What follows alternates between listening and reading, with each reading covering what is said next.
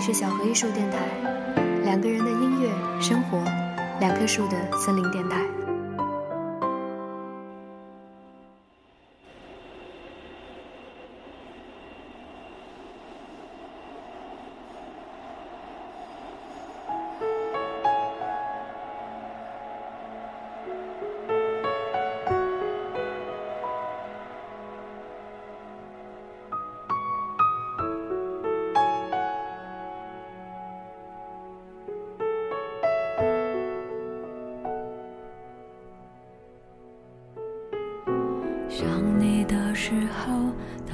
最后一班的列车，用最后一班的夜深，深邃的这午夜时分，专心的想念，慢慢了解，在心里空缺的位置。是你投射的影子，换了谁谁也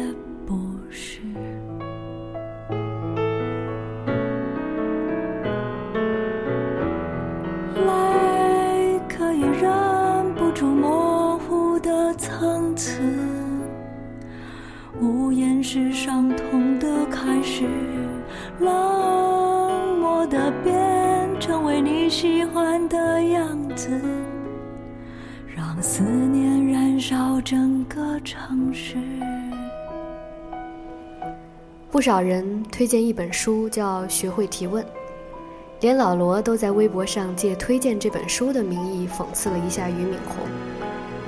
我想这样一本算是畅销书了吧？其实我自己好像已经很久没有看畅销书了，倒也不是说刻意去抵触，只是好像常常会过了这阵风才重拾当年可能算是畅销的那本，大概也是因为自己不够 fashion 的缘故。坦白讲呢，这本书看到三分之一已经有些看不下去了，因为它是有点像讲方法论的一本教科书这样的概念的东西。要是摆在十年前，我想我大概可能还会有些兴奋，甚至会有些求知若渴。但现在好像看这样的书，就像是在做一个脑力训练。那总觉得一天的脑力活动下来，实在是想休闲一下，就看点装逼的伪文艺小书，或者是佛理禅学之类，反而更养心。那真想要训练脑力的话，还不如去玩几盘数独。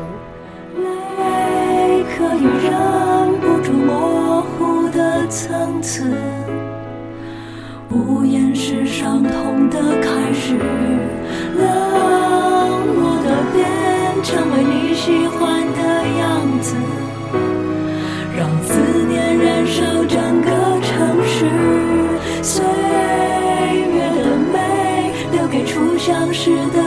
子。曾经为爱那么坚持，该说的话就在最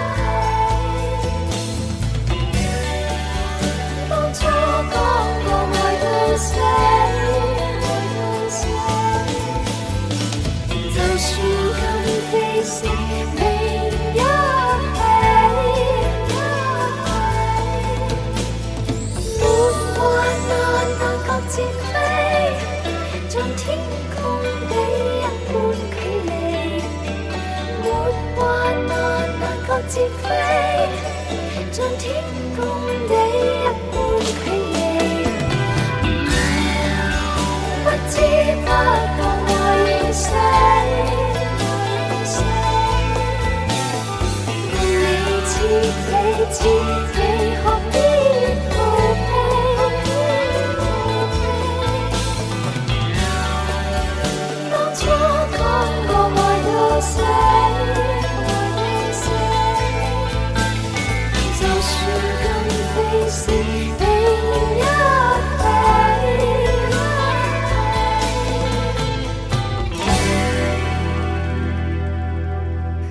理解，在天朝这么一个教育机制腐朽的国家，人被教育只能服从，不敢也不会提问。学会提问，这样突破教育局限的舶来的方法，自然有它的价值。那在这本书里边呢，详尽的教导了分析理解某种观点的方法，如何去分辨别人说话的论点论据，然后如何去找出破绽。如何切入提问的角度？你可以说它绝对是干货。那学会提问当然很重要，它可以促进你思考，让你不轻易被蒙骗，这个是最重要的。但是当然，学会提问还可以彰显你的机智，给周围的人留下深刻印象，还可以发难你的对手，让他们哑口无言。那经过一次次头头是道、鞭辟入里的分析批判。没准还可以让你成为万人敬仰的意见领袖。于是我们看到硝烟四起，没人在关心提问背后的动机。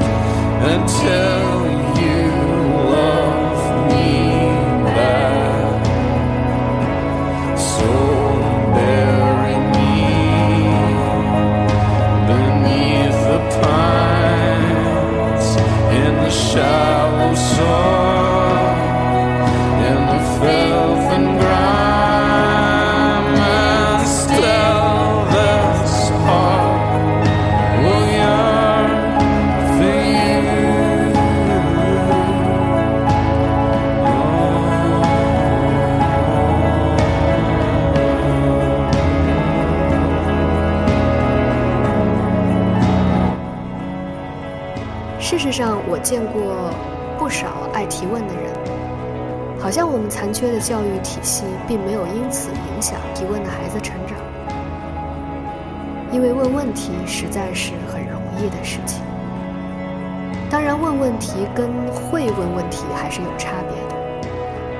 会提问确实是跟个人的逻辑思维能力和快速反应力有关，但更多也是有方法可循的。可以后天学习的，就像这本书所教导的。那这里并不是说这本书不好，而是看到这本书突然让我想到，究竟我们为什么提问？那是不是在学会提问之前，首先要明确自己提问的动机呢？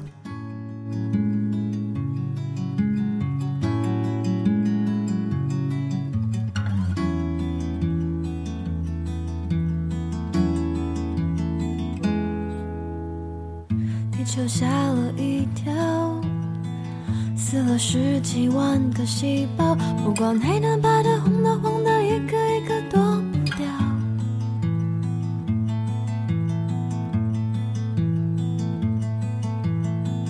地球吓了一跳，死了十几万个细胞，不管有钱没钱，有名没名，多美多丑，多胖多瘦，统统一样逃不掉。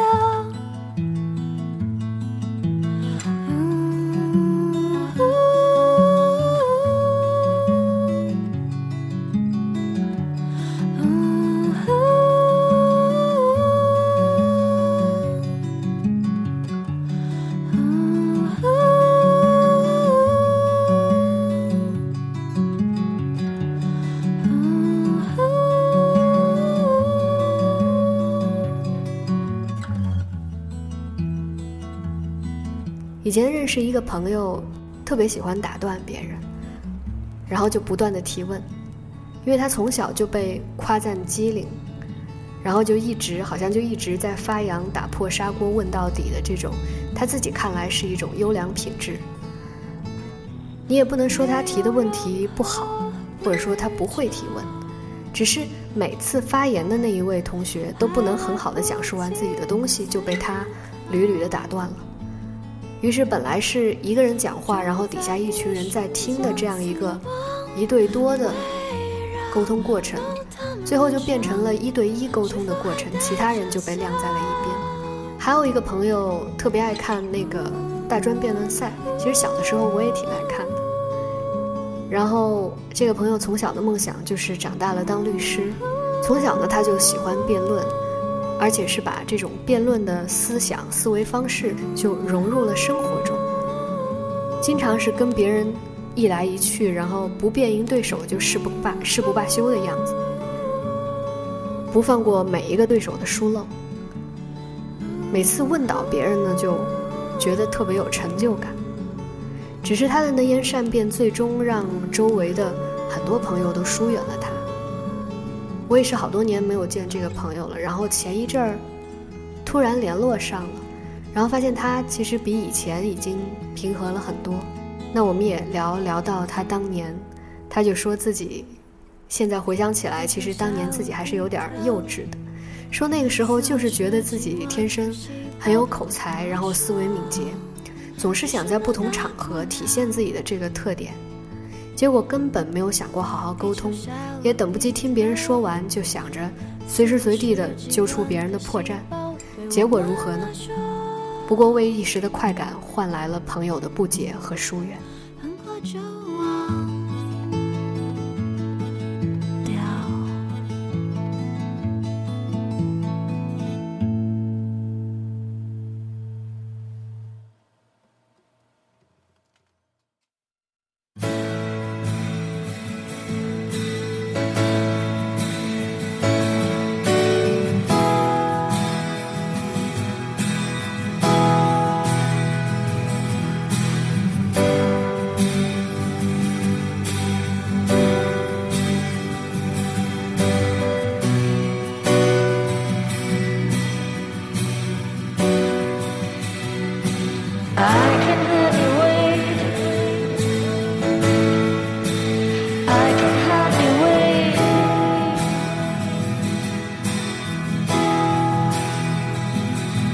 gotta feel them.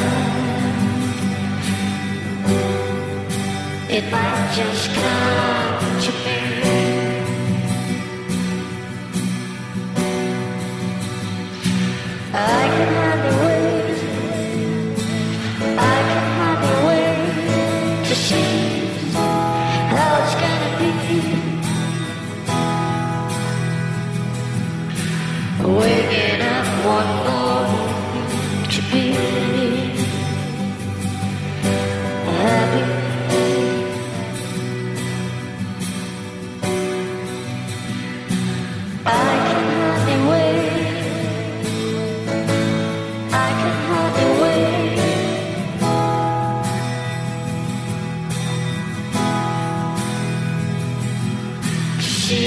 Generation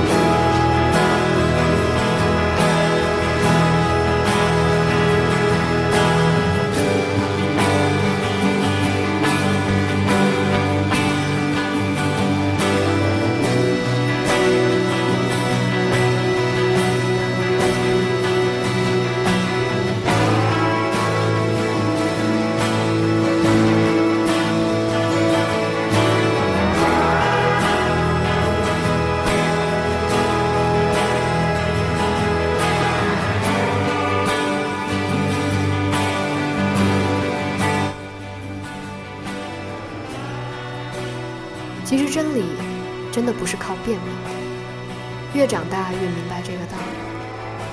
那说回到方法上，像这本书，它是讲述方法论的一样的一本教科书。那很多时候我们以为知识，然后他人总结的方法，可以带我们接近真理，但事实上很多时候，过多的知识和方法，反而让我们忘记了初心。让我们的心也越来越累。所以真要问的话，大概应该先问一下自己吧：为什么要问？那单纯因为有兴趣的提问，会让谈话得以继续；得不到满意的答案，也不会有情绪。好好倾听，然后理解对方基础之上的探讨，才是真正有价值的。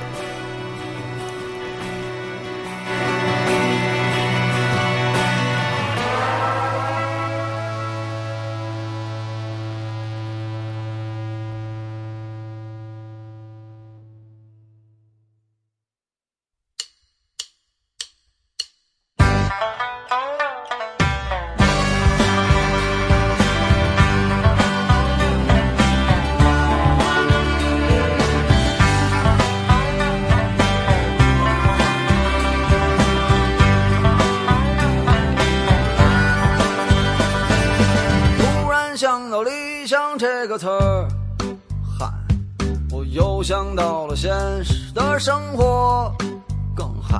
当我看到人们都在忙碌着，汗渐干，背上有点凉，心里有点忧伤。突然想起爸爸说的话，我又看到了身上的伤疤。看看这些年我也没什么变化，的账，心里有点慌张。春眠不觉晓，处处问题不少，我的生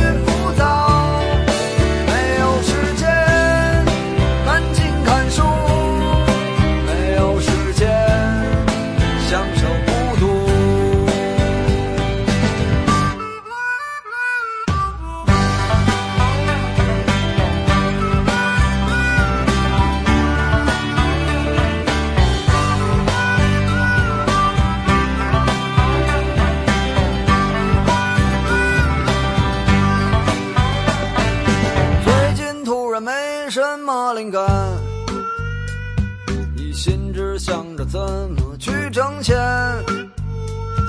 可做起来哪有说的那么简单？一年到头来，我还是一个穷光蛋。今年突然挣了一点钱，突然好多人都和我有缘，我也突然感到世界很温暖，就像混了三十年。终于混到我的春天，春眠不觉晓，处处问题不少，我的生活。